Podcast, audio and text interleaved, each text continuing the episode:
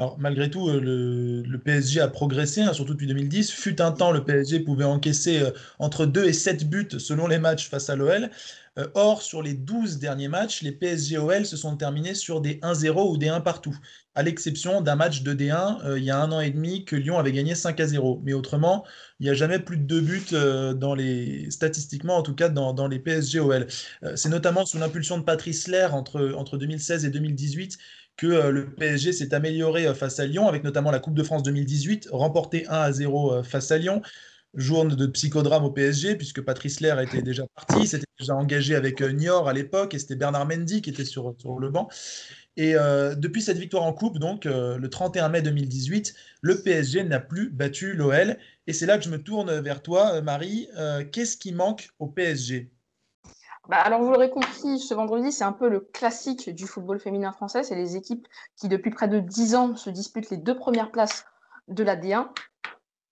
La D1 que le Paris Saint-Germain n'a jamais remporté. Donc, un titre qui fait toujours défaut au palmarès parisien. Et comme tu l'as dit, qu'est-ce qui manque aux Parisiennes pour justement s'asseoir pérennement à la table de l'Olympique lyonnais? Premièrement, faire preuve de caractère.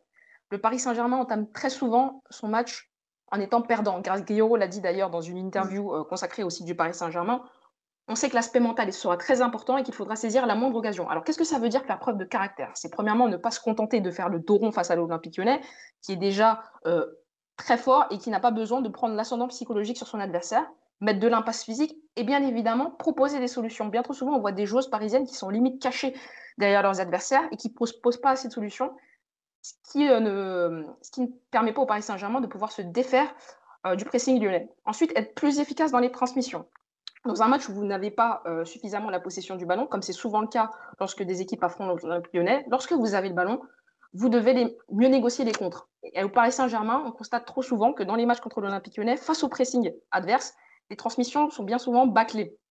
Donc le Paris Saint-Germain doit avant tout poser le jeu au sol et arrêter de balancer le ballon et rendre, la partie à l'Olympique lyonnais. Ensuite, être moins sur la défensive.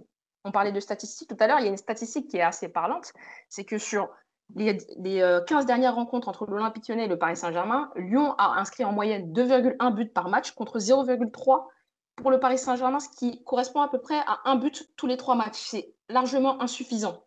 Les Parisiens ont tendance à être acculés et justement à faire preuve d'un jeu offensif qui est très limité, voire faible. Et c'est sur, sur, ce point-là qu'on attend les Parisiennes, parce que sur les rencontres qui ont été gagnées par les Parisiennes depuis 2015, deux rencontres, à chaque fois, le Paris Saint-Germain s'est imposé sur le plus petit des écarts.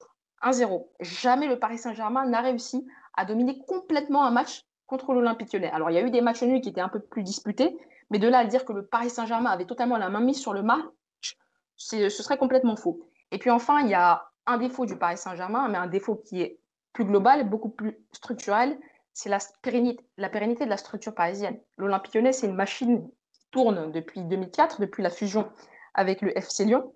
Donc on a une équipe qui est totalement rodée, vous avez une mécanique qui fonctionne. Et puis, de temps en temps, une fois par an, vous avez des nouvelles recrues, des nouvelles recrues qui s'intègrent parfaitement au collectif, lyonnais.